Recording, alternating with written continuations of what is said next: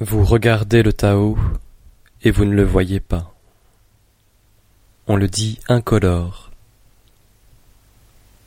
Vous l'écoutez et vous ne l'entendez pas.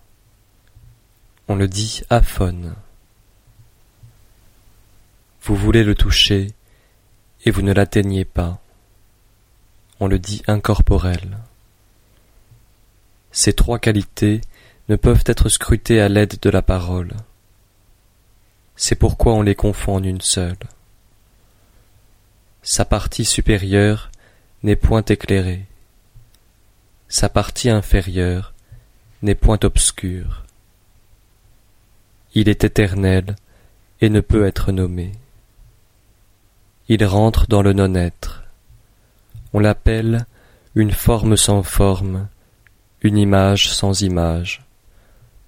On l'appelle vague indéterminé.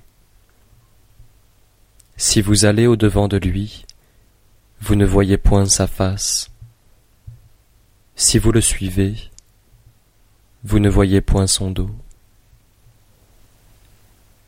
C'est en observant le Tao des temps anciens qu'on peut gouverner les existences d'aujourd'hui.